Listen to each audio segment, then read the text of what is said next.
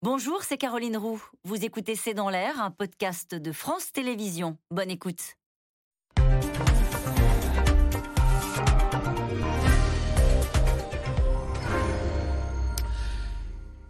Bonsoir à toutes et à tous. Cinq mois de guerre en Ukraine, une guerre qui s'installe dans la durée et chacun se prépare à l'hiver prochain.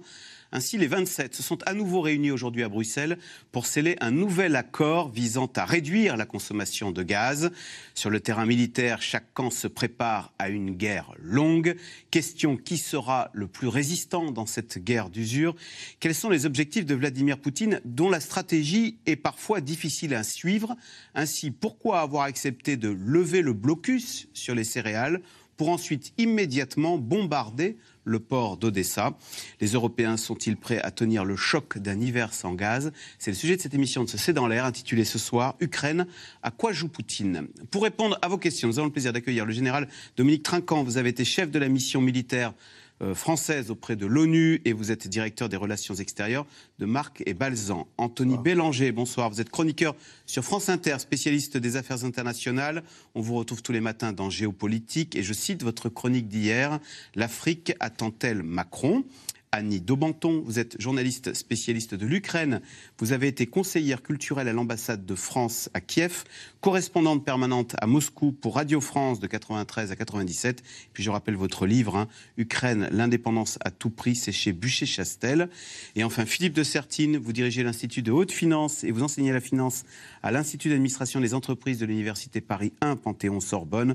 Votre ouvrage, Le Grand Basculement, chez Robert Laffont. Merci de participer à cette émission en direct. Général Dominique Trinquant, donc on a dépassé les cinq mois de guerre. Comment qualifier euh, la stratégie de Vladimir Poutine? Est-ce qu'il est qu'il pilote à vue au gré des circonstances ou est-ce que vous croyez qu'il a un plan euh, net, établi et précis de ce qu'il veut? J'allais dire euh, les deux, mon général. je pense qu'il a un plan. Il avait un plan qui était la vassalisation de l'Ukraine qui a échoué fin février. Euh, donc son plan, c'est d'occuper une partie importante de l'Ukraine, de l'annexer à la Russie. Mais dans, ce plan, euh, il y a un autre plan euh, qui est la confrontation avec, j'allais dire, une partie du monde, et en particulier l'Ouest dans lequel nous sommes. Et puis, il y a la manœuvre, euh, j'allais dire, à, à vue. C'est dans le Donbass jusqu'où je vais, je ne sais pas. Mm. J'ai des difficultés avec le personnel. J'avance doucement, mais sûrement quand même. Et puis j'ai un problème parce que les Ukrainiens sont en train d'essayer de, monter une contre-attaque du côté de Kherson. Dans le sud? Or, ça, Kherson, c'est l'ouest du Dniepr, la rive droite du Dniepr. Et les Ukrainiens ont pour objectif de le saisir, mais si possible, de saisir les troupes russes qui sont dedans, qui sont enfermées. Ce qui ah. serait psychologiquement euh, catastrophique pour le président Poutine. Vous imaginez quelques milliers de soldats russes euh, prisonniers, euh, prisonniers de l'autre côté du Dniepr. Donc, comment je manœuvre? Est-ce que je continue à faire effort sur le Donbass pour avancer progressivement?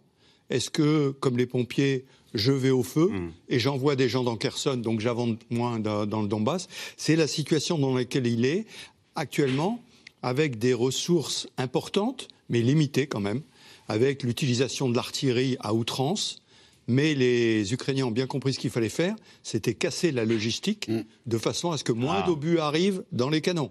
Et à partir de ce moment-là, la tactique. les Ukrainiens, ils visent les dépôts de munitions avec leurs missiles, hein, c'est bien Exactement. ça Exactement. C'est l'utilité des missiles américains, les HIMARS en particulier, qui permettent de tirer. Vous savez, la logistique russe, c'est des trains qui débarquent sur des camions, qui amènent à un autre dépôt qui amène les camions qui amènent aux canons. Si vous tapez sur le nœud entre le train et les camions, eh ben vous désorganisez toute la logistique. Anthony Bélanger, est-ce que dans, les têtes de chacun, voilà, on s'oriente vers une guerre longue, on se dit ça va continuer, ça va enjamber l'hiver, et qui, selon, vous, aurait le plus à perdre d'une guerre euh, qui se poursuivrait l'hiver prochain?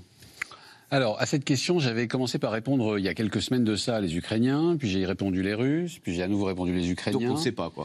Non, c'est-à-dire, on ne sait pas. C'est encore une fois cette guerre de, depuis cinq mois. il ne faut pas oublier que la guerre précédente, celle de 2014, avait duré un an. Hein. C'est-à-dire qu'en fait, il faut quand même qu'on se souvienne, et généralement on a la mémoire courte, qu'entre le moment où les, Russes en 2014 étaient intervenus en Ukraine et le moment où ils avaient signé. En Crimée. En Crimée, pardonnez-moi. Euh, en Crimée et aussi en Ukraine, c'était dans, le Donbass. Et le moment où ils, étaient, ils avaient signé les accords euh, Minsk 2, Il s'était passé un an. Donc ça va durer longtemps. Euh, J'ai quand même tendance à penser que vous parliez de ressources limitées de la Russie. Euh, elle a un désavantage par rapport à l'Ukraine, c'est qu'elle n'est pas en état de mobilisation générale. Et que donc je, je ne dis pas que La Russie, c'est toujours une armée de volontaires. toujours hein, une armée de volontaires et professionnels. Donc ils ont toujours le même nombre de personnes qu'ils arrivent. Ils ont beaucoup de mal à renouveler. On voit bien qu'ils vont jusque très loin en Russie dans des, euh, les- pour euh, effectuer des recrutements qu'ils payent très cher aussi, ce qu'ils envoient sur le front.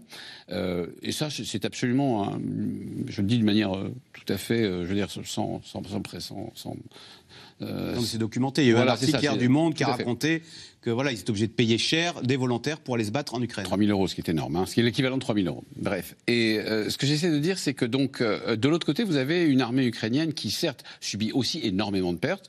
On ne les note pas, mais elles sont importantes, mais qui est en état de mobilisation générale et qui est en train de reformer en ce moment des, des- des unités de combat. Donc, euh, donc j'ai tendance à dire que l'arrivée des armes occidentales, qui sont de plus en plus efficaces et de plus en plus modernes, ou du moins de plus en plus euh, prises en, main par les Ukrainiens, et le fait que eux soient en état de mobilisation générale, tendrait à favoriser euh, les, les Ukrainiens sur le moyen et le long terme, c'est-à-dire en fait à trois ou six mois euh, de- du moment où on est là. Mais c'est vrai euh, qu'en fait on s'approche. euh, le problème ce sera moins le, le front que les Européens et leur capacité à rester unis et, et surtout à, continuer à soutenir l'Ukraine. Annie Daubenton, les opinions publiques, et notamment l'opinion publique russe, à qui on avait vendu une opération spéciale militaire pour aller libérer, libérer le- les frères ukrainiens. Est-ce que, euh, je pose spécialement la question sur le, le- le- le peuple de la rue là, en Russie, euh, comment voit-il euh, ce conflit qui s'installe dans la durée? Est-ce qu'il est toujours... euh, euh, il soutient toujours ardemment euh, le chef du Kremlin, Vladimir Écoutez, il y, a, il y a plusieurs questions dans votre question. Euh, D'une part, euh, il ne faut pas oublier que toujours la propagande abreuve la population et que c'est une population qui est terriblement euh, assoiffée de télévision. Et donc, elle est vulnérable sur cette propagande. Ça, c'est une chose. Et la Russie continue. Je dirais même que l'opération euh, africaine, en ce moment, euh, de Sergei Lavrov, euh, alimente Le ministre des Affaires étrangères Le russe est actuellement en visite en Afrique. Voilà, depuis cinq jours, qui est une tournée quand même très importante, ça alimente merveilleusement la propagande russe. C'est une première chose. Il y en a d'autres. D'autres, c'est euh, le départ. euh, vous parliez de la population de la rue, euh, c'est les vacances. Et il y a une énorme émigration organisée. C'est-à-dire que les familles s'organisent aussi pour. on ne va pas quitter le pays définitivement comme ça, sur un claquement de doigts. Donc on organise l'école, le séjour. et là, il y a une vague d'émigration extrêmement importante qui est en train de se mettre en route. Mais vers d'autres pays, le- ces vacances sont l'occasion d'émigrer, de quitter la Russie bien pour sûr, certains. Bien sûr, de La fin de quitter la Russie avec une étape. Et comme ça, de prévoir un logement, une école pour les mômes, etc. La troisième volant, si je peux Alors, où dire. juste hein, non, Oui. Vers la Géorgie, vers. euh, Oui, la Géorgie, bien sûr. La Ouais. Géorgie, euh, et puis euh, d'autres pays où euh, l'émigration est possible. Après, c'est la question des visas. Bien sûr. Donc l'Europe, c'est pas possible, donc euh, on peut avoir des passe-droits. Et le troisième volant, pour répondre complètement à votre question, c'est une autre partie de la population euh, qui, euh, qui ne voit plus de débouchés dans euh, l'entreprise, dans la vie, euh, la Économique. vie de, de manager, de business, et qui organise son déplacement euh, la délocalisation de l'entreprise à l'étranger. Et là, il y a des pays qui favorisent. Et alors là, c'est assez étonnant, le Kazakhstan a organisé une plateforme, vous l'avez vu aussi, une plateforme de délocalisation des entreprises. Les plus friquées, si je puis dire, à Dubaï, etc. Et donc Sa start-up qu'on avait à Moscou, hop, Oui, on la transfère à Dubaï ou au. Kazakhstan. Et avec nos techniques actuelles, c'est quand même beaucoup plus facile qu'il y a quelques années. Donc, euh, donc il y a cet réaménagement-là euh, qui laisse augurer plus, mais là on y reviendra peut-être après, la question de la conscription que vous avez commencé à aborder, qui est un, un point extrêmement de vulnérabilité très grande de la Russie. À savoir que maintenant les soldats de plus en plus euh, refusent sur tous les objecteurs de conscience et se font aider d'avocats. Euh, qu'ils euh, les aident pour obtenir, euh, bon, euh, de ne pas partir euh, sur le front. Mais attendez, euh, Général Trinquant, euh, le Poutine, il accepte qu'il y ait des objecteurs de conscience qui refusent d'aller se battre pour la patrie en Russie euh de, facto... Allez hop, tu vas sur le, tu, on ne pose pas la question. Non, non, de facto, il l'a accepté puisqu'il a dit dès le départ qu'il n'y aurait pas de conscrits. Il l'a annoncé. Alors il triche parce qu'en fait, il fait signer des contrats à des conscrits, mais il faut être volontaire quand même. Mmh. Donc euh, voilà. Mais pour l'instant, effectivement, sa vulnérabilité, c'est la conscription, l'obligation. Dès le départ, il a dit qu'il n'en voulait pas pour se ménager justement la population. La population. Les, alors ça c'est pour l'opinion publique russe. Philippe de Sertine, l'opinion publique d'Europe de l'Ouest. Cet après-midi, euh, il y avait un accord, euh, enfin il y avait une réunion des 27 mmh. Euh, pour essayer, et si les Russes nous coupent complètement le gaz, comment on fait? Donc on s'est mis d'accord pour que chacun, pour faire un, une espèce de pot commun du gaz, si j'ai bien compris, et en cas de coup dur, chacun essaiera de, se, de faire des économies et de se donner le gaz s'il en a besoin.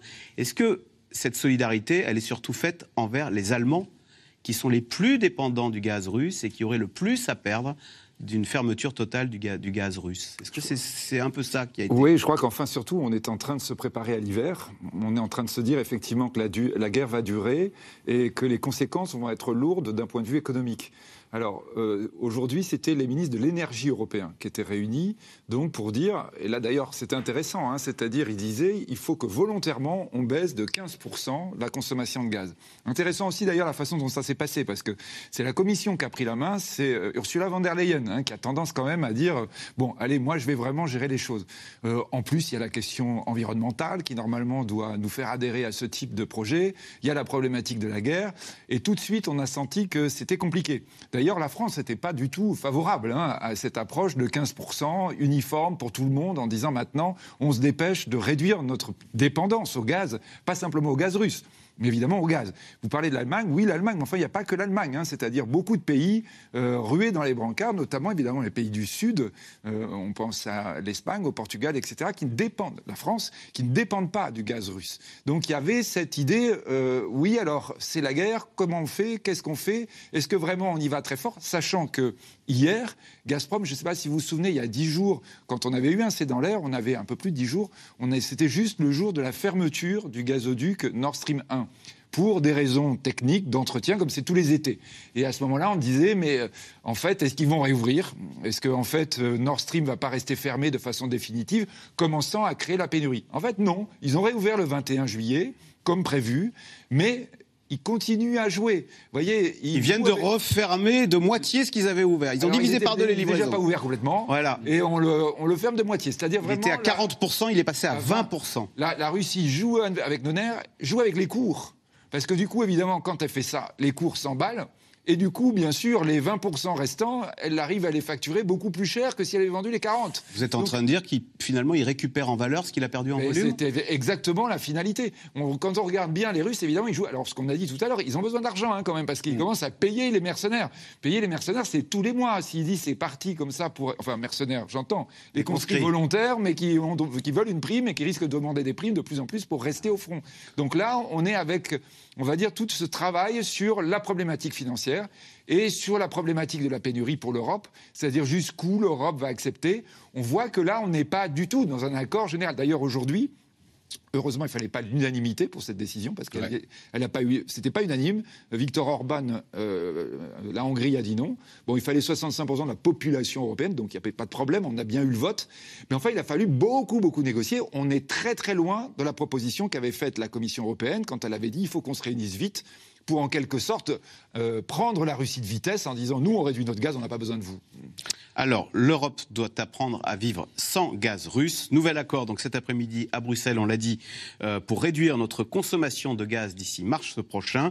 Sur le front des livraisons de céréales maintenant, Moscou s'était engagé à laisser sortir le blé d'Ukraine, mais voilà, samedi des missiles russes ont frappé le port d'Odessa où se trouvent euh, ces céréales ukrainiennes. Sujet de Juliette Vallon et Johan Boulanger.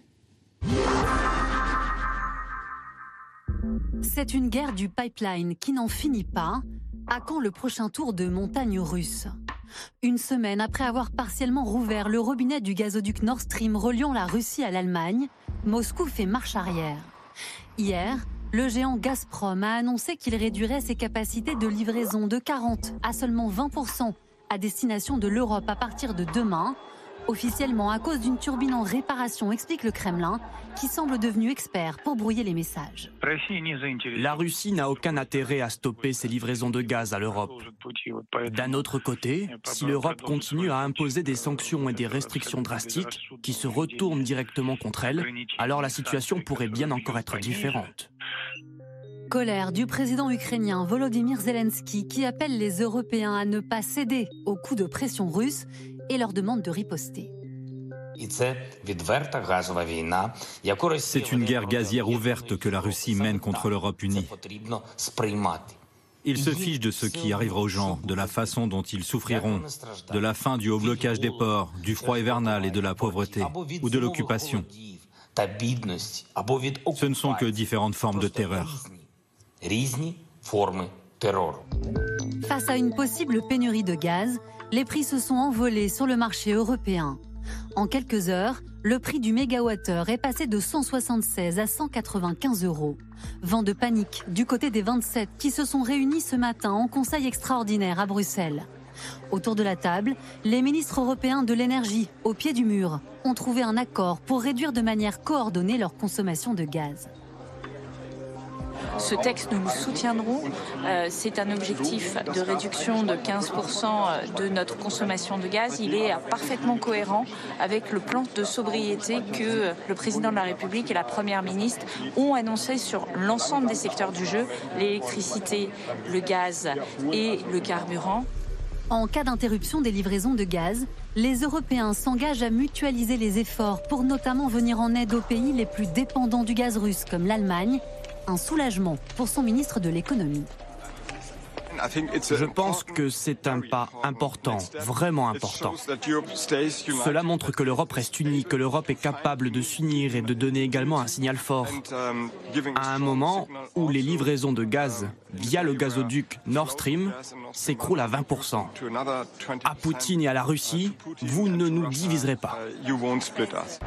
Le gaz, devenu arme de guerre économique pour la Russie, de plus en plus isolée après six mois de conflit en Ukraine. Une guerre des nerfs qui a connu un nouvel épisode samedi. Alors que Moscou avait signé la veille à Istanbul un accord permettant la sécurisation de l'export de céréales ukrainiennes, la flotte russe a décoché plusieurs missiles sur le port stratégique d'Odessa. Une fois encore, le Kremlin s'emploie à souffler le chaud et le froid. Pour revenir sur l'épisode que vous avez mentionné et qui s'est déroulé à Odessa, il n'y a rien dans les engagements que la Russie a signés en Turquie qui nous interdirait de poursuivre notre opération militaire spéciale en détruisant des infrastructures ukrainiennes ainsi que d'autres cibles. L'ONU, tout comme les États-Unis ou le Royaume-Uni, ont vivement condamné les frappes sur Odessa. À cause de l'arrêt des exportations de céréales ukrainiennes depuis le début de la guerre, de nombreux pays d'Afrique manquent de blé, une crise alimentaire qui pourrait encore s'aggraver à cause de la sécheresse d'ici la fin de l'été. Alors, question téléspectateur euh, Anthony Bélanger. Pourquoi la Russie continue-t-elle à nous livrer du gaz, même en moindre quantité, si son objectif est de nuire à l'Union européenne? C'est même probablement de détruire l'Union européenne, en tout cas de l'intérieur, en tout cas de mettre suffisamment de division entre les Européens pour, pour montrer qu'elle qu'elle qu'elle n'a elle n'a pas opposé de véritable force à la Russie. Euh, cette politique de l'interrupteur, qui consiste à dire oui, non, oui, non, oui, Avec non, le gaz. c'est notre faute. Et c'est de bonne guerre, j'allais presque dire. C'est-à-dire que là, ça fait six mois qu'on dit à la Russie et l'Allemagne entre et d'ailleurs qu'on- que dans les faits on, on- on diminue notre dépendance au gaz russe. Je rappelle quand même que en quelques semaines, l'Allemagne est passée de 55% de, dépendance au gaz russe à moins de 25%, que l'Italie, qui dépendait à 40% du gaz russe, aujourd'hui euh, en dépend à 20%, 20-22%. Donc le, chemin est énorme. Mais euh, depuis le début, on dit qu'on va leur va couper le gaz dans d'ici six mois. Les Russes ont raison d'utiliser d'une certaine manière, s'ils veulent nous diviser, cette espèce de euh, de- d'armes, de, perches qu'ils ont encore, en, diminuant, en diminuant notre notre notre euh, no- nos livraisons de gaz. Puis j'allais ajouter une petite chose aussi, c'est que il fallait absolument éviter lors de ce sommet le German bashing, c'est-à-dire s'en prendre à l'Allemagne absolument, et surtout l'idée qui était euh, qui commençait à, à s'instiller un peu dans certaines parties d'opposition ou même ou même euh, dans certains gouvernements que décidément on allait devoir se restreindre pour que l'industrie allemande puisse conti- con- continuer à C'est c'est ce que fonctionner. reprochaient les Espagnols. Alors, ils disaient, vous nous demandez de- de- d'économiser sur notre gaz pour qu'on le, le livre aux Allemands pour qu'ils fassent tourner leurs industries. c'était mal comprendre l'Espagne. Parce que l'Espagne, elle, a un problème très simple. Elle est, un peu du, elle est au bout du, de tous les tuyaux en Europe. C'est une péninsule au bout de l'Europe. Elle est mal reliée à la France pour le, gaz et l'électricité. Et en plus, c'est elle qui offre le plus de solutions en termes de GNL. C'est-à-dire que c'est elle qui a le plus d'infrastructures de gaz liquéfié qui ont permis dans ces six derniers mois de tenir, que l'Europe puisse tenir. Donc elle se dit, on a fait beaucoup d'efforts. On a même rerouté du gaz et on pourra probablement le faire dans l'avenir vers l'Italie. Et nous demanderons plus d'économiser 15%. Donc il faut faire. C'est cette. Je, pour juste pour rebondir, je pense que ce, sommet avait à cœur de montrer qu'il y avait une vraie unité européenne et surtout de ne pas laisser prise au German bashing. Ben justement, Philippe de Sertine, sur cette critique de, contre les Allemands, on a l'impression presque au contraire. Il y avait Bruno Le Maire qui était à Berlin où il a, il a eu la, l'ordre du mérite. Voilà. On a l'impression au contraire même que ça a rapproché Français et Allemands cette guerre en Ukraine. Les Allemands qui étaient autrefois très mercantilistes, qui n'avaient qu'une seule obsession, c'est de faire du business ils se sont rapprochés de la France, qui parle de souveraineté, mm. de sécurité stratégique, etc. Ne sais pas si l'Allemagne avait uniquement l'idée de faire du business, mais ce qui est sûr, c'est que l'Allemagne, euh, il y a encore peu de temps, et on a eu aussi d'ailleurs une prise de parole du président Steinmeier qui était, euh, je dirais, qui a été considéré comme persona non grata à Kiev parce que trop proche des Russes. L'Allemagne a un vrai problème maintenant à l'est, c'est clair. Son, sa stratégie était une association forte avec la Russie par euh, l'énergie pas chère. Et là, cette stratégie, elle est complètement remise en cause. Et donc, évidemment, si euh, vous avez l'Est qui se referme, un nouveau un mur qui apparaît, la seule solution, c'est de se retourner vers l'Ouest. Hein. Et donc là, je dirais petit à petit, l'Allemagne probablement fait un pas, euh, je dirais, de plus en plus fort avec l'idée comment on va faire si vraiment c'est fermé à l'Est. Et je crois qu'effectivement, on commence maintenant à se mettre dans les idées. Quand on parle Nord Stream, Nord Stream 1, c'est un, gazoduc qui part de Russie, qui va en Allemagne. Hein. C'est-à-dire c'était vraiment l'Allemagne qui était la destination. Donc on est avec un certain nombre, on va dire, de changements très très profonds dans la géopolitique européenne qui font que les Allemands, ils n'ont plus l'Angleterre, l'Angleterre est là, enfin le Royaume-Uni, euh, la Russie donc risque d'être fermée pendant un certain temps, euh, bah, il y a que la France. Hein. Et donc là, effectivement, le rapprochement avec la France. Alors évidemment, vous avez parlé euh, de voyage de, de, de Bruno, Le Maire. hier. Il, a, il a aussi amené quand même beaucoup beaucoup d'arguments pour que les Allemands nous trouvent plus sympathiques. C'est-à-dire, il a dit nous allons redresser les finances publiques, nous allons réduire le déficit. Nous Et donc là, tout ce qu'ils veulent entendre. Tout ce qu'ils veulent entendre. Euh, Monsieur Lindner était ravi d'entendre exactement. D'ailleurs, il l'a dit. Hein, il a dit ah là là, vraiment, c'est doux à nos oreilles d'entendre enfin un discours de tempérance du point de vue français. Bon, c'est toujours le problème. Il faudra attendre voir les vrais résultats ensuite. Hein. Alors, général Dominique Trinquant, donc on voit bien comment euh, Vladimir Poutine joue habilement avec nos nerfs, avec le gaz. Maintenant, sur la question des céréales, c'est vrai que la semaine dernière, euh, Poutine dit bah on va laisser les, les Ukrainiens exporter leurs céréales, et puis deux jours après il bombarde le port où il y a ces céréales. Alors, on ne comprend pas très bien. Est-ce que c'est Poutine incohérent ou est-ce que je sais pas, ou est-ce que ce sont des militaires qui euh, ont pris des initiatives malencontreuses en bombardant ce port d'Odessa? Comment comprendre euh, bah, ce qui paraît incompréhensible de dire on, laisse les, céréales partir et au même moment on les bombarde? Alors premier point, cet accord est dans l'intérêt de la Russie. Euh, parce que ça permet aussi de sortir le blé de Russie puisque le pendant de l'accord Ukraine, sortir le blé de l'Ukraine, c'est, messieurs les Européens, vous permettez de sortir le blé de Russie. Voilà. Premier point.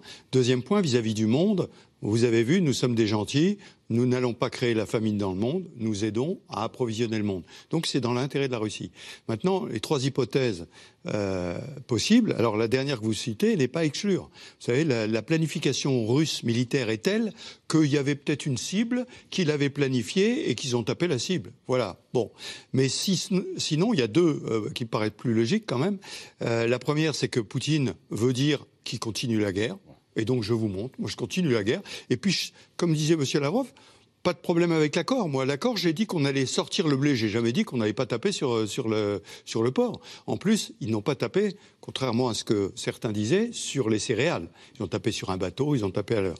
Et puis, euh, troisième hypothèse, c'est comme le gaz. Ça fait grimper les prix. Parce que dès que l'accord a été signé, le prix du blé a baissé de 10%. Mmh. Bah, dès qu'on frappe, forcément, le prix du blé remonte. Donc voilà, toutes ces hypothèses font que D'ailleurs, les Ukrainiens, dès le lendemain, ont dit mais on continue les préparatifs pour sortir.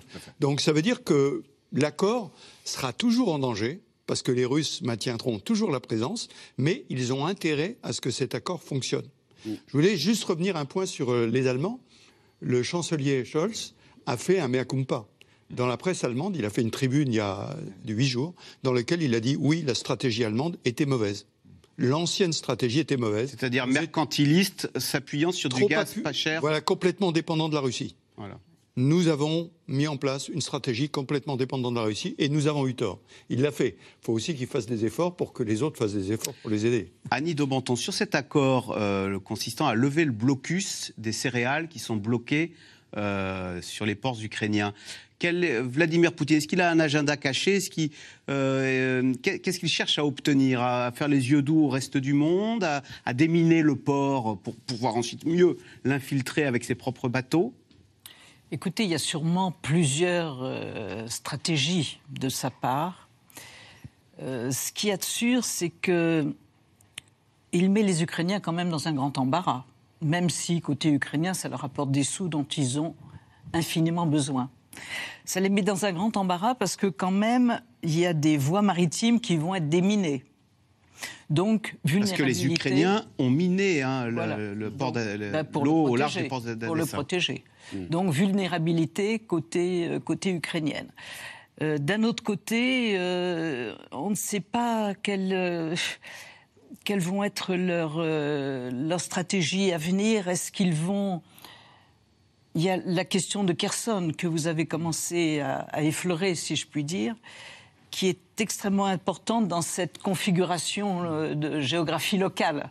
Kherson, qui est une grosse ville donc aux mains des Russes, à côté d'Odessa. région, euh, juste à côté de la Crimée, mhm. qui a donc été prise dans les premiers jours de la guerre à cause de la, la possibilité de pénétration des armées euh, de Crimée vers le territoire ukrainien et qui pour l'instant fait d'un côté l'objet d'une tentative de euh, comment dire légitimation russe de la région et de l'autre d'une contre-offensive ukrainienne.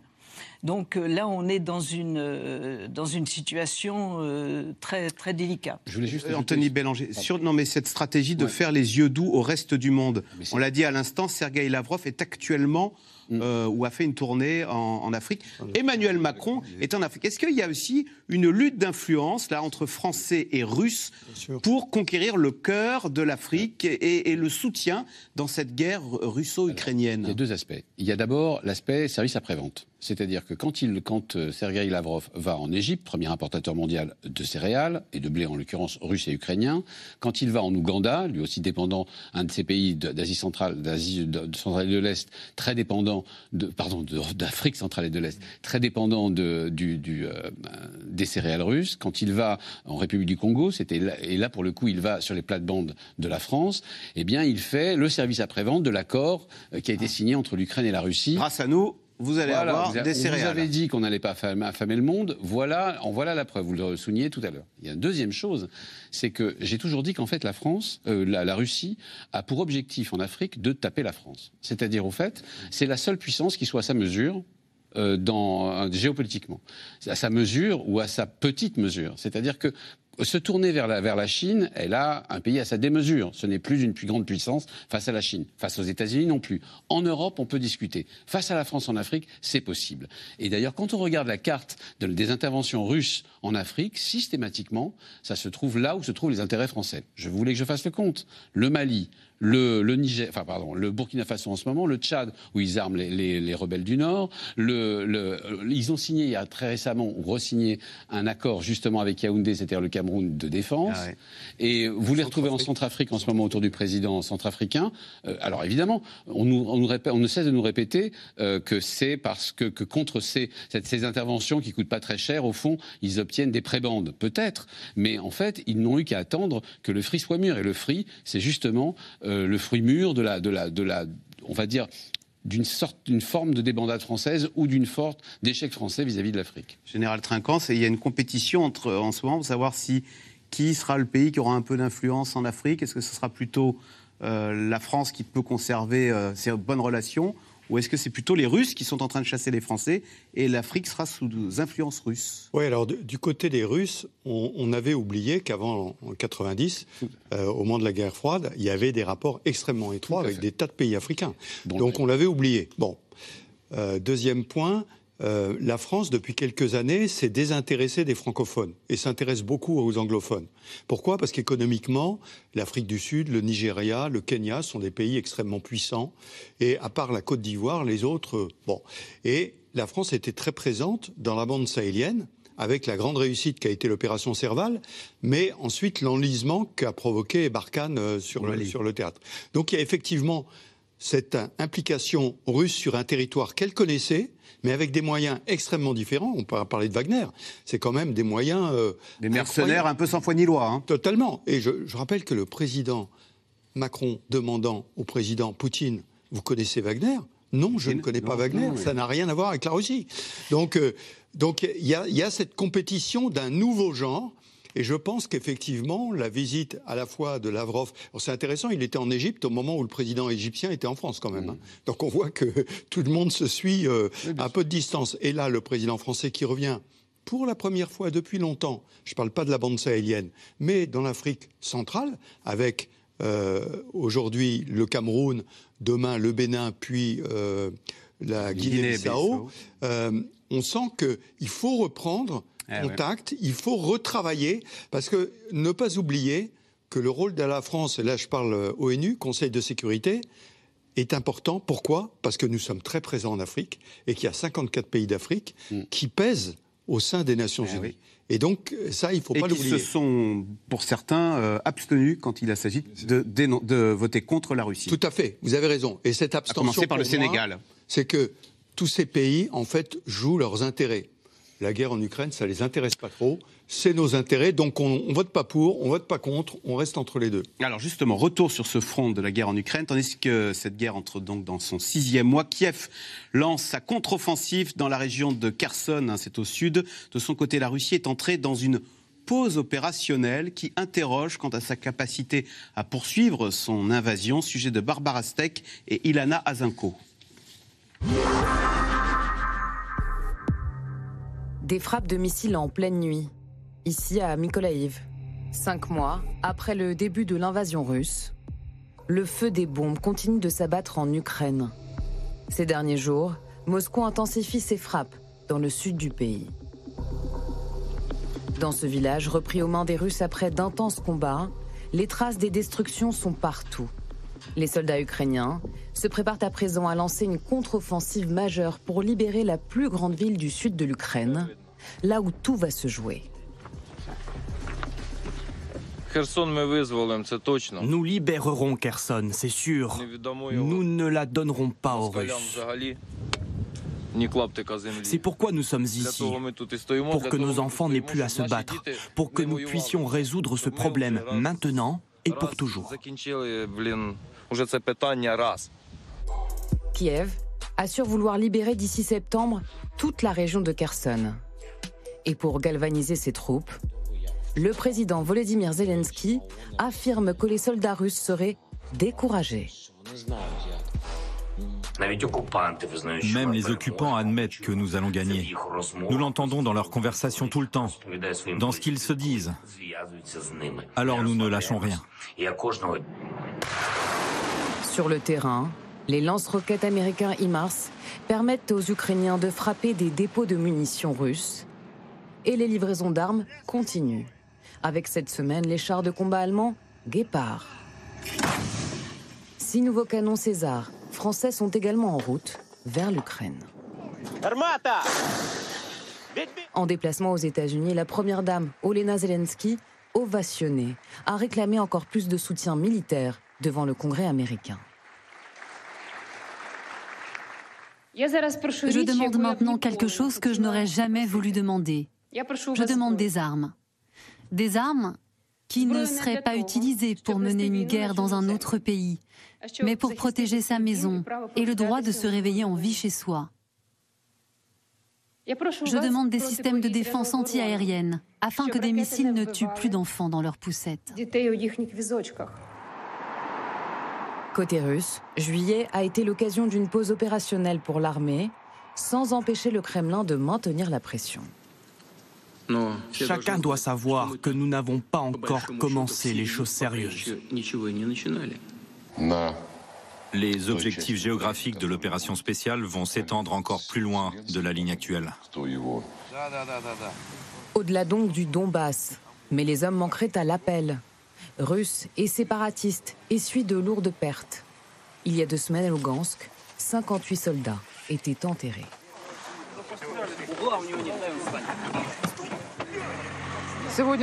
Aujourd'hui, nous enterrons nos gars qui ont donné leur vie pour notre patrie.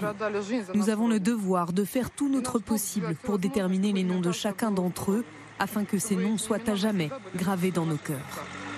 Selon Washington, 15 000 soldats russes seraient morts. Combien de blessés Moscou peinerait à renouveler aujourd'hui ses forces sur le terrain. Depuis le début de cette guerre, des jeunes hommes en âge de faire leur service militaire s'inquiètent d'être envoyés de force à la guerre. Je ne pense pas qu'on me laisserait le choix. Mais si j'avais le choix, je n'irais pas. J'éviterai l'armée par tous les moyens. Je n'irai pas. Je suis contre une conscription urgente. Aujourd'hui, un appelé ne peut être envoyé au front, sauf s'il souscrit un contrat après trois mois minimum de service. Un amendement supprimant ce délai est en voie d'adoption au Parlement russe. Annie Daubenton, est-ce que les Russes sont au courant de ces 15 000 morts au bas mot hein, le, chiffre Au bas mot, c'est une évaluation parmi d'autres. Parce que je dis ça parce que l'Afghanistan, la guerre qu'ils avaient menée du temps de l'URSS contre l'Afghanistan, euh, le peuple soviétique en a eu à la fin euh, à cause des morts. C'était l'ensemble de l'Union soviétique. Voilà, c'était levé en disant maintenant stop. et là, on a quatre mois. Donc c'est énorme, c'est très important. Alors sont-ils au courant? Bon, les familles, bien sûr, le sont.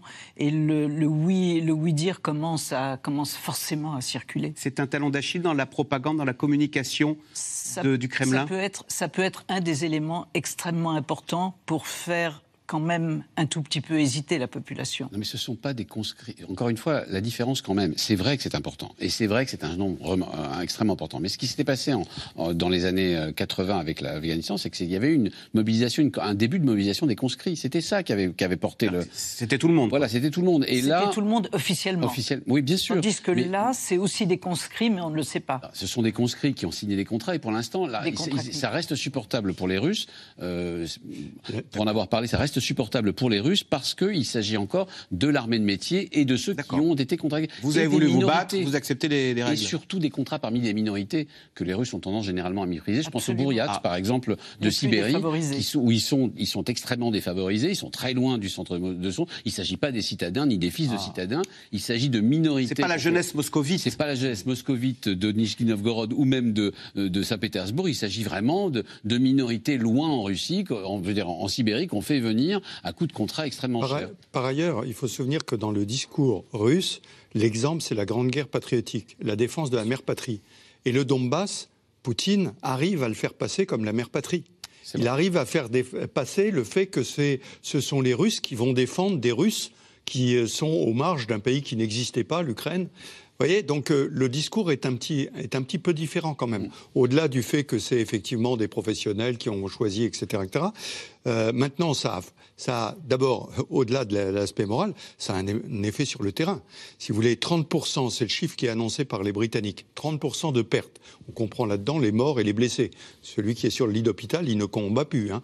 30% un de pertes. Un tiers des soldats envoyés en Ukraine sont soit morts, soit blessés. Voilà. Et ça, ça veut dire, ça veut dire, chez nous, unité qui n'est plus opérationnelle, qui n'est plus capable de faire la guerre.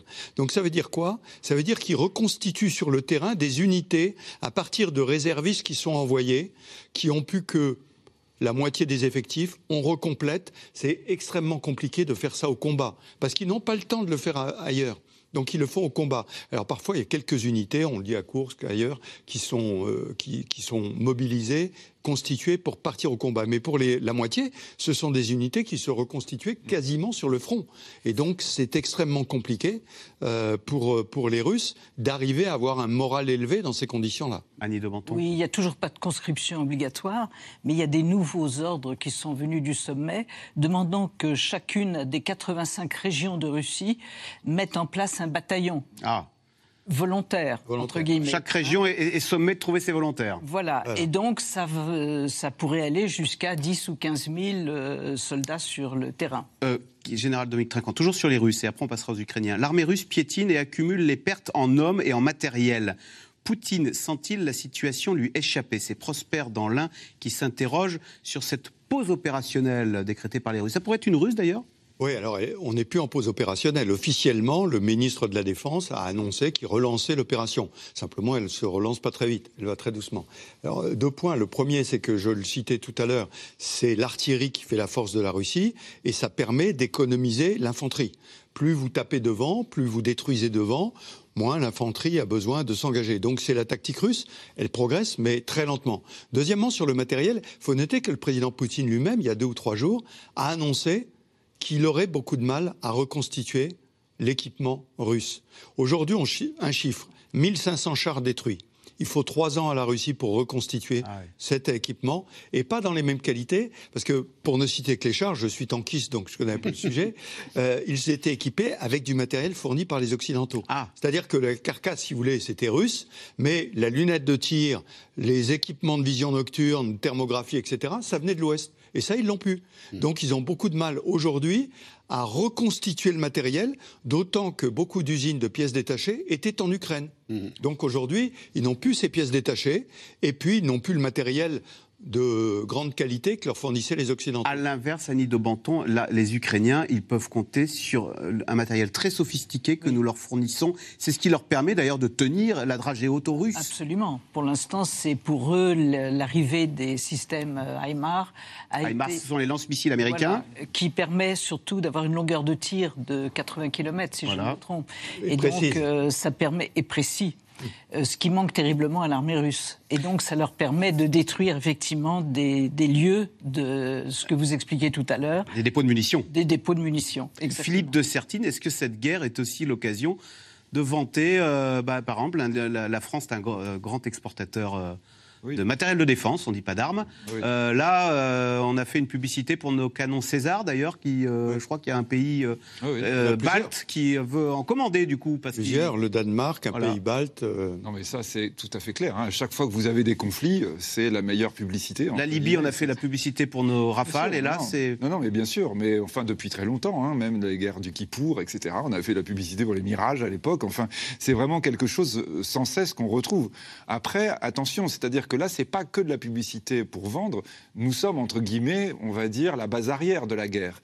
Quand le président de la République avait dit nous rentrons en économie de guerre, on n'avait peut-être pas complètement tout entendu aussi. Une économie de guerre, ça veut dire que vous commencez vraiment à mettre le paquet sur votre industrie pour fabriquer de l'armement, pour le fournir. Parce que les Ukrainiens comptent sur nos munitions. Oui, ça? Et là, c'est pas pour le vendre, hein, c'est pour l'utiliser. Et donc, c'est pas tout à fait la même chose. Même si effectivement on fournit des armes de grande qualité, par exemple, là, l'Allemagne va finir de fournir des léopards. Voilà. Je regarde sous contrôle général. Ce sont les tanks, américains. Oui, mais je vois qu'il soulève légèrement le sourcil en disant là, on n'est pas dans de l'armement d'une grande, grande euh, modernité. Ah, c'est pas, pas, ce que je veux dire. Aujourd'hui, aujourd'hui, les Allemands sont en train de fournir des guépards, des matériels qui n'ont même pas mis. c'est quoi C'est un, matériel antiaérien, des canons antiaériens, qui n'ont même pas mis en dotation dans l'armée allemande parce qu'ils trouvaient que c'était pas performant.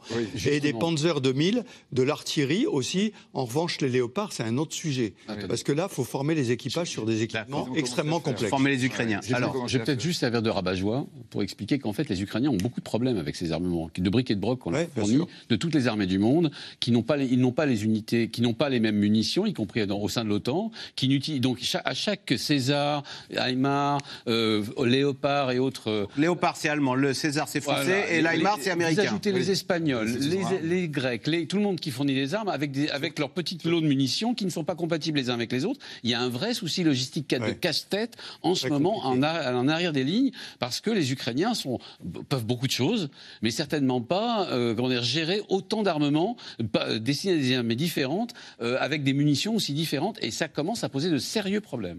Alors, dès le début du conflit en Ukraine, le président ukrainien Zelensky avait appelé les volontaires étrangers à venir se battre.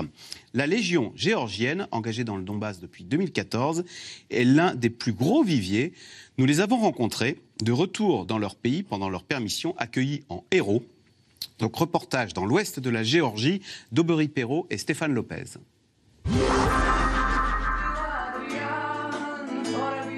N'avaient pas entendu les chants de leur village depuis des mois.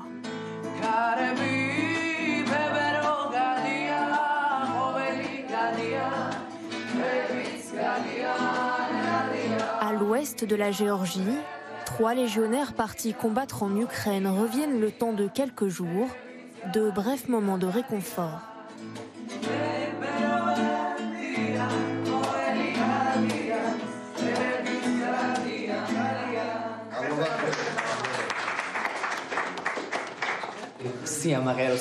C'est une grande fierté que des Géorgiens se battent en Ukraine. En plus de les voir revenir ici pour nous et de chanter pour eux, c'est non seulement une fierté, mais c'est aussi du bonheur. Signez-moi ce drapeau pour que je le garde en souvenir. Ces hommes appartiennent à la Légion géorgienne, une unité intégrée aux forces ukrainiennes. Une tête de loup mêlée aux couleurs des deux pays. Ça, c'est le drapeau pour lequel on peut mourir. Non, non, nous avons besoin de vous ici. Ne parlez pas de la mort, restez vivant. Quand je suis loin physiquement, mon esprit et mon âme demeurent ici. Et je suis toujours ravi d'avoir des jeunes du village qui grandissent bien. Ça me rend très fier et puis ça me donne de la force pour pouvoir faire ce que je fais. Merci beaucoup à vous tous. Merci pour tout. Cet instant, c'est l'occasion de transmettre un message à la génération d'après. La guerre en Ukraine, c'est aussi la leur. Tous les jours, j'explique à mes enfants, ces combattants se battent pour vous, pour vous, mes enfants. Et ils garantissent votre paix et votre avenir. Si ces Géorgiens se sentent si proches des Ukrainiens, c'est que les plaies ne sont pas refermées dans ce pays amputé de 20% de son territoire, occupé depuis les guerres successives avec la Russie. Une histoire sanglante qui a poussé Levan à partir défendre les frontières de l'Ukraine, loin des paysages de son enfance. Quand j'étais petit, je tirais sur un bateau qui était sur le lac, quand il n'y avait personne, bien sûr. La Légion géorgienne compte 1300 hommes de différentes nationalités américains, britanniques ou encore français, des combattants en première ligne pour beaucoup engagés depuis peu. Chez les Géorgiens, l'invasion de l'Ukraine a ravivé des souvenirs douloureux. Moi, je vais vous dire pourquoi je fais la guerre. Je viens de la région de l'Aprasie. Je suis un déplacé.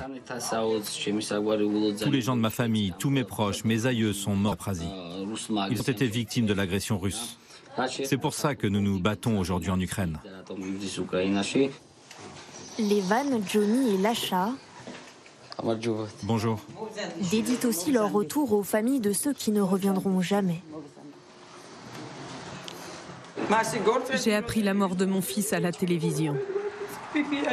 C'est l'enfant de mon voisin qui m'a montré. Toutes mes condoléances. Toutes mes condoléances. On le regrette beaucoup. C'est mon fils Alika, le fils que j'ai élevé. Quand la guerre a commencé, il a voulu se battre. Je lui ai demandé Mais que se passe-t-il, mon fils? Où es-tu? Il m'a dit Mais maman, je vois des choses horribles, des enfants morts qui ont été tués. Toi, tu as une famille? Oui, j'ai deux enfants. Mon fils, lui, n'avait pas d'enfants. Mais il avait une petite nièce, Lana, 5 ans, qui demande chaque jour à voir cet album. Voilà, Alika, il est là. Et là aussi. Je l'aime, mon tonton. Je parlais beaucoup avec lui, mais il ne peut plus parler au téléphone parce qu'il est mort. La Russie, c'est notre ennemi commun. Nous savons très bien que si la guerre n'est pas gagnée en Ukraine, ça finira par revenir ici. Après deux semaines de pause en famille, Levan, Johnny et Lacha repartiront pour défendre ce qu'ils appellent leurs amis ukrainiens. Question téléspectateur euh, Anthony Bélanger, c'est Xavier dans le Pas-de-Calais. Tous les pays voisins de la Russie ne sont-ils pas des territoires à prendre pour Vladimir Poutine? Tous les territoires euh, qui ont été, qui ont appartenu, on va dire, à l'Empire russe, est-ce que Vladimir Poutine continue, continue ou pense, enfin, voit comme l'Empire russe, c'est-à-dire l'Ukraine, la Géorgie, pardon, l'ancienne Bessarabie, c'est-à-dire en fait la Moldavie, aujourd'hui la Géorgie, sont effectivement soit en vocation, dans, son esprit, soit redevenir des protectorats, c'était le cas de la Géorgie pendant depuis quasiment un siècle, un siècle et demi, soit des membres de l'Empire russe vocation. C'est comme ça qu'il envisage l'Empire russe. C'est comme ça qu'il envisage la, place de, l'Ukraine. Maintenant, euh, il faut bien comprendre que ce qui s'est passé en Géorgie, on l'a vu dans votre reportage en 2008, sert de manuel à la Russie aujourd'hui pour euh, sa, guerre en 2014 en Ukraine et sa guerre aujourd'hui en 2022. C'est-à-dire ce, que, ce qui s'est passé en, Géorgie en 2008, avec la création de l'Ossétie du Sud, la reconnaissance des deux petites républiques qui mangeaient le territoire euh, géorgien d'Abkhazie d'une part et d'Ossétie du Sud d'autre part, et puis ensuite la mise au pas d'une certaine manière du, régime, enfin de, des, politiques en, Géorgie au cours des années, puisqu'aujourd'hui c'est un pouvoir plutôt euh, pro-russe qui règne à, à Tbilissi. Eh bien, ça sert, de manuel. C'est comme ça que, d'une certaine manière, Poutine a envisagé sa guerre de 2014, encore une fois, en Crimée et dans cette partie du Donbass et au fond, ça a plutôt réussi. Et c'est comme ça même qu'il envisage aujourd'hui la guerre de, de, février, depuis, enfin, sa guerre d'invasion de l'Ukraine aujourd'hui. Et c'est pour ça, Philippe de Sertine, que la Géorgie veut entrer dans l'Union européenne? Oui, oui, mais c'est pour ça d'ailleurs que quand on dit on comprend pas, on s'attend pas à ce que fait Poutine, etc., c'est vraiment oublier notre histoire récente. Hein. Euh, c'est l'Occident qui avait essayé de s'interposer, arrêter. On avait eu, les, on s'en souvient plus, intervention américaine, européenne, à l'époque, euh, le président Sarkozy, en disant il faut arrêter. Voilà, en Géorgie, c'est exactement la préfiguration de tout ce que nous a aujourd'hui euh, du point de vue ukrainien, avec la première phase qui a été la Crimée, puis maintenant la deuxième phase. C'est vraiment quelque chose qui ressemble énormément, avec d'ailleurs au passage aussi les mêmes problématiques sur les, les, euh, approvisionnements énergétiques, hein, sur les gazoducs et sur les oléoducs. Hein. Donc euh, on est bien là dans quelque chose sur lequel l'Occident ne doit pas être surpris par rapport à ce qui est en train de se dérouler. Et donc effectivement, la réponse, c'est reconstruire une sorte de structure solidaire du point de vue de l'ensemble de ces pays en disant bien sûr que la solidarité la plus forte, c'est la solidarité par l'OTAN, du point de vue militaire, et économique par, l'Union européenne. Hein, et donc, qui est vraiment ce sur quoi sans cesse on bute, avec sans cesse aussi la question, mais quelle est la stratégie russe à terme? Parce qu'effectivement, l'Empire, tout ça, ce sont des grands mots, mais concrètement, ça veut dire quoi du point de vue de la façon dont la Russie envisage son futur quand elle ne vendra plus de gaz ou de pétrole parce qu'on arrêtera d'utiliser des énergies fossiles? Parce que vraiment, la vraie grande question derrière tout ce qu'on est en train de raconter, c'est ça. La Russie, là, il y a plus de 140 millions de gens.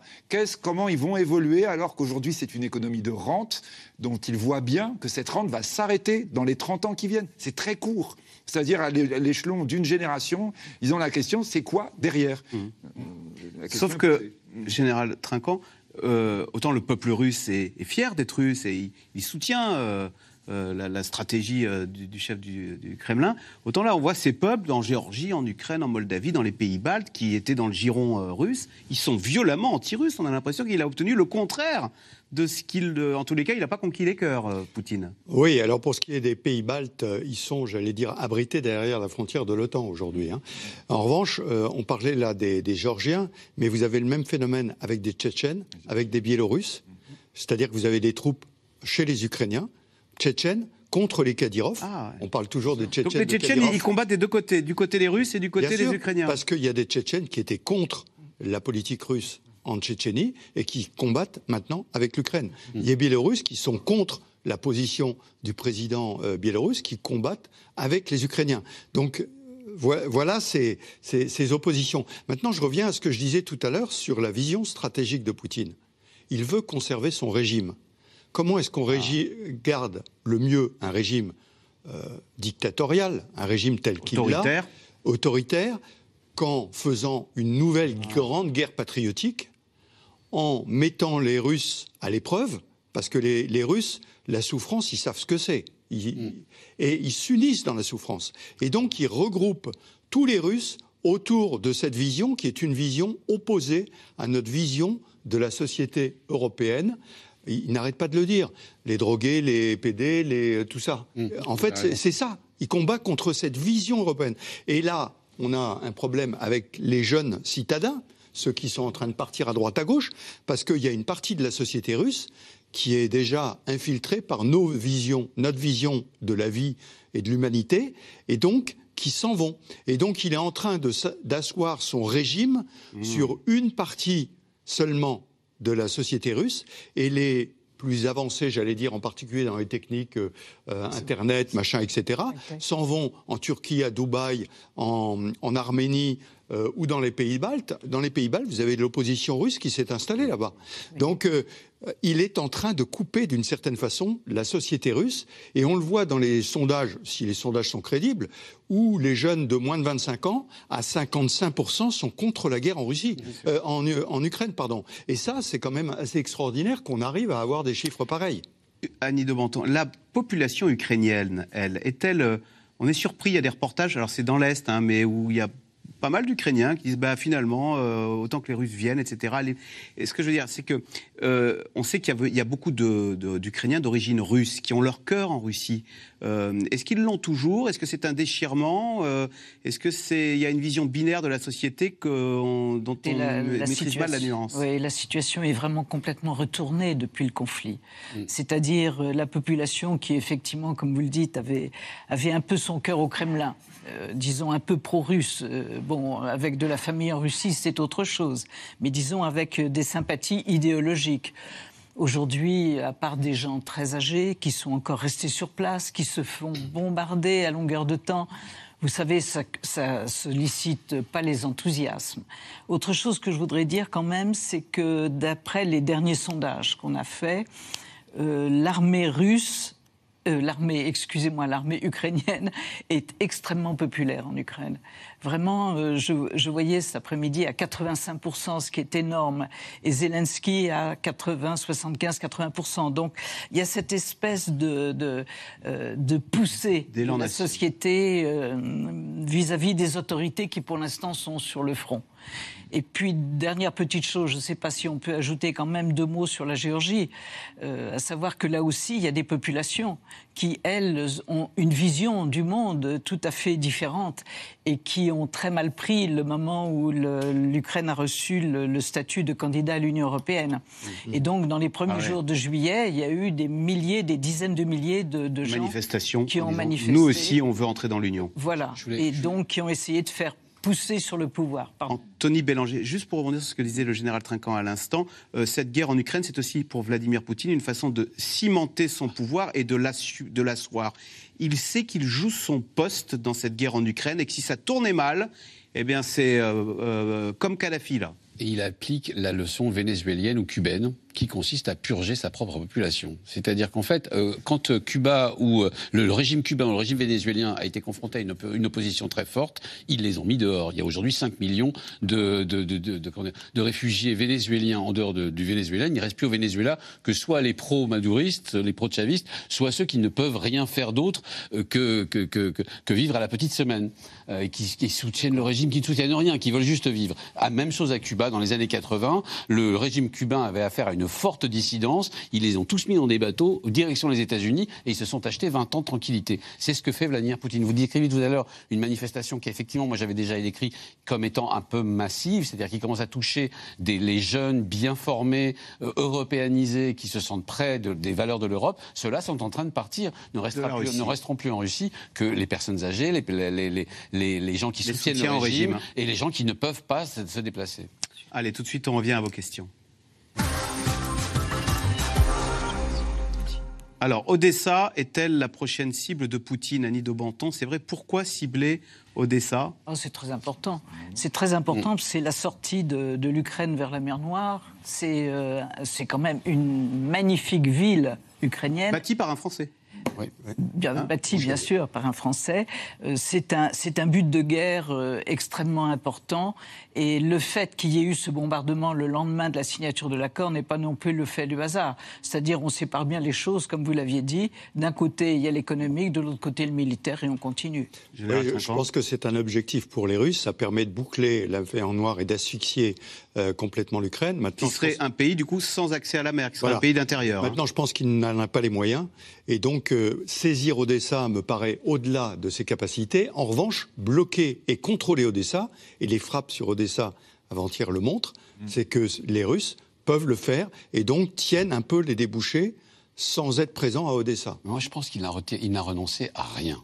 Il n'a pas renoncé à Kharkiv, qu'il a humilié au début de la guerre parce qu'il pensait pouvoir la, conquérir rapidement, pensant qu'elle était euh, pro-russe. Il n'a pas renoncé à Odessa, la ville de Catherine, de Catherine la Grande. Il n'a pas renoncé, il, tiendra à Kherson s'il le faut. Il n'a renoncé à rien. C'est le terrain, les armes qui lui diront jusqu'où il peut aller trop loin. Je suis d'accord.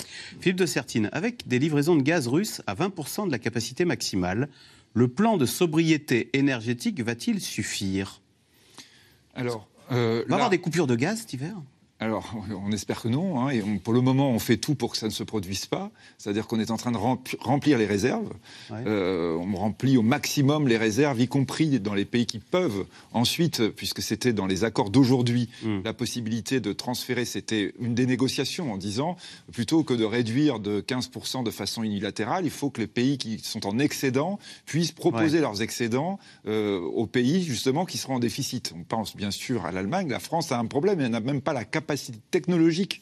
Nos, gazoducs ne sont pas suffisants pour, par exemple, proposer du gaz à l'Allemagne autant qu'elle en aurait besoin. Donc on aurait beau l'économiser, on ne pourrait pas le, donner aux Allemands. Nous concerne, il va falloir trouver des solutions. C'est-à-dire que là, vraiment, l'Europe est devant un grand, grand défi technologique. Et comme vous dites, ce défi technologique, la vraie question, c'est de savoir combien de temps on a pour le mettre en œuvre. C'est-à-dire que si on est avec une rupture complète de l'approvisionnement russe, je crois qu'il faut être très clair. Les Allemands l'ont dit très vite en disant, euh, en fait, on ne peut pas s'en passer. Ou si on s'en passe, c'est une énorme récession. Ils vont rationner les ménages allemands? Alors logiquement, non. Vraiment, les ménages, c'est vraiment l'élément ultime. Hein. C'est-à-dire que on ne veut pas avoir, par exemple, ce qu'on évoquait un tout petit peu dans les émissions précédentes, euh, tout le chauffage au gaz qui serait arrêté pendant l'hiver, surtout en plus si l'hiver était vigoureux. De la même façon, on veut essayer de préserver au maximum les industries stratégiques. Dans l'accord d'aujourd'hui, euh, on dit ah oui, attention, la sidérurgie qui a énormément, la chimie qui a besoin de gaz, sont pas soumises aux mêmes obligations d'économie. C'est-à-dire que on est vraiment en train de, on va dire, j'allais dire, de bricoler un tout petit peu là encore, là, en disant, le plan d'ailleurs, normalement, qui devait être sur deux ans, il est que sur huit mois, parce qu'on voit bien que tout est tellement complexe, tout est tellement chevêtré, avec ce risque de récession. Je crois vraiment la question de la récession, mm. elle est devant nous. L'augmentation des taux d'intérêt, peut-être tout d'un coup, ça arrive dans la discussion, on se demande ce que ça vient faire là, mais l'augmentation des taux d'intérêt de la Banque Centrale Européenne, beaucoup plus forte que prévu, le double de prévu. Euh, euh, on a l'augmentation demain des taux américains, c'est de plus en plus un rapprochement de la récession. Ça veut dire effectivement des difficultés on coupe l'économie. Hein. Oui, on coupe l'économie pour essayer d'empêcher l'inflation. Mais du coup, ça veut dire l'effort de guerre, entre guillemets, en tout cas de base arrière de la guerre, qui va être beaucoup plus lourd à supporter. Je crois que c'est cette situation dans laquelle nous allons être euh, à partir du mois de septembre-octobre, nous, Européens, nous, Français, même si nous ne sommes pas, alors nous, du tout en première ligne, puisqu'on est, on est beaucoup moins dépendants du gaz russe que d'autres. Euh, général Dominique Trinquant, Régis en Côte d'Or. Si les Ukrainiens tiennent jusqu'à l'hiver, l'armée russe sera-t-elle stoppée pour un long moment? Qu'est-ce que l'hiver va changer dans le... Est-ce que ça, ça, va changer quelque chose dans le conflit? Ou bien ce sont deux armées qui sont... Le gel gèle un peu la situation, si j'ose dire.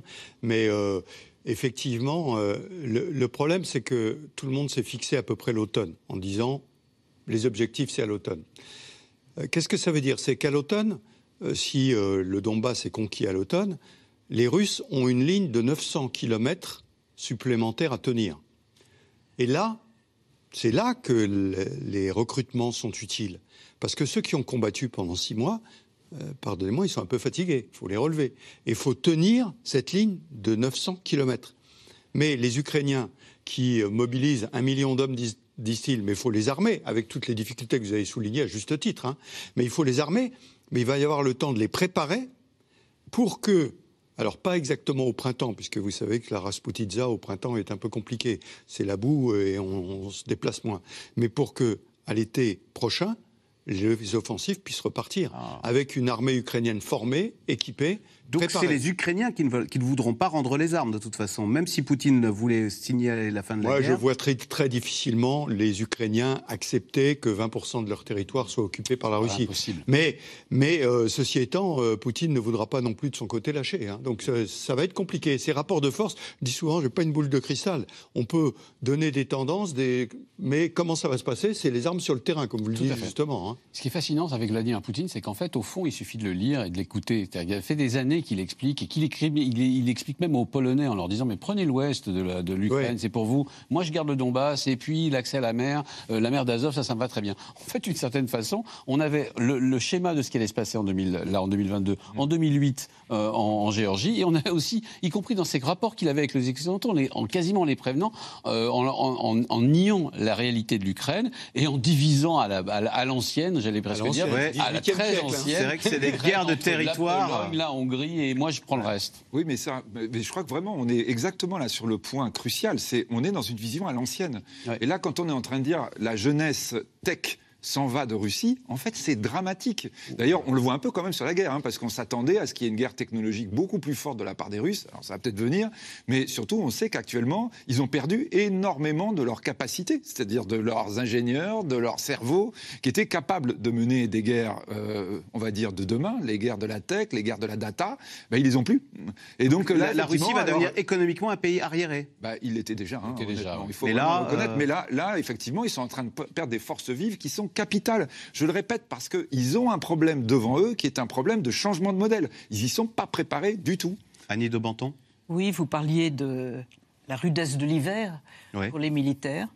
Mais c'est surtout pour la population que ça va être aussi terrible, parce qu'elle récupère des maisons sans fenêtres, euh, des écoles sans toit, euh, c'est un pays ravagé. Et donc comment la population va tenir avec moins 10 ou moins 15 degrés, ça reste à prouver. Et ce n'est pas le climat océanique tempéré de la France occidentale. Moins 10 ou moins 15. Du tout. Mm. Euh, quand va-t-on envoyer des avions de chasse et des hélicoptères d'attaque aux Ukrainiens? Alors ça, est-ce que c'est la ligne rouge qui fait que là, pour le coup, on entre en guerre contre l'URSS. Contre la Russie, pardon. Ben, c'est ce qu'on dit depuis le départ. Depuis le départ, vous vous souvenez, le premier mois, on continuait à envoyer des javelins, puis après ça, des véhicules blindés, puis maintenant de l'artillerie, des HIMARS. On est en train de grimper on, en garde. On envoyer des rafales Alors, des rafales, non. Bah, euh, premier point, euh, quels sont les matériels que les Ukrainiens peuvent servir? Alors au début, c'était des matériels qui venaient des pays de l'Est, donc soviétiques, donc ils savaient s'en servir. Maintenant, sur les nouveaux matériels, il faut les former. Les, pour citer les Césars, ils sont venus pendant quatre semaines se former en France. Les canons César. Euh, pour pouvoir utiliser les camions, les canons César, pardon. On parlait tout à l'heure des, des chars Léopard. Là aussi, ça demande quand même une formation là-dessus.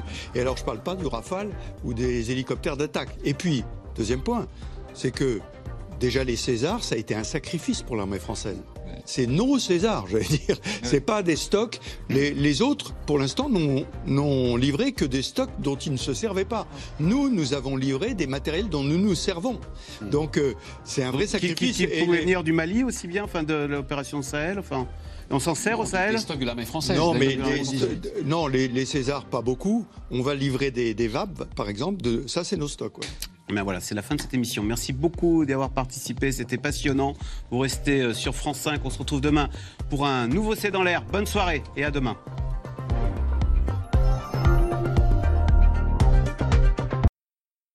C'était C'est dans l'air, un podcast de France Télévisions. Alors s'il vous a plu, n'hésitez pas à vous abonner. Vous pouvez également retrouver les replays de C'est dans l'air en vidéo sur France.tv.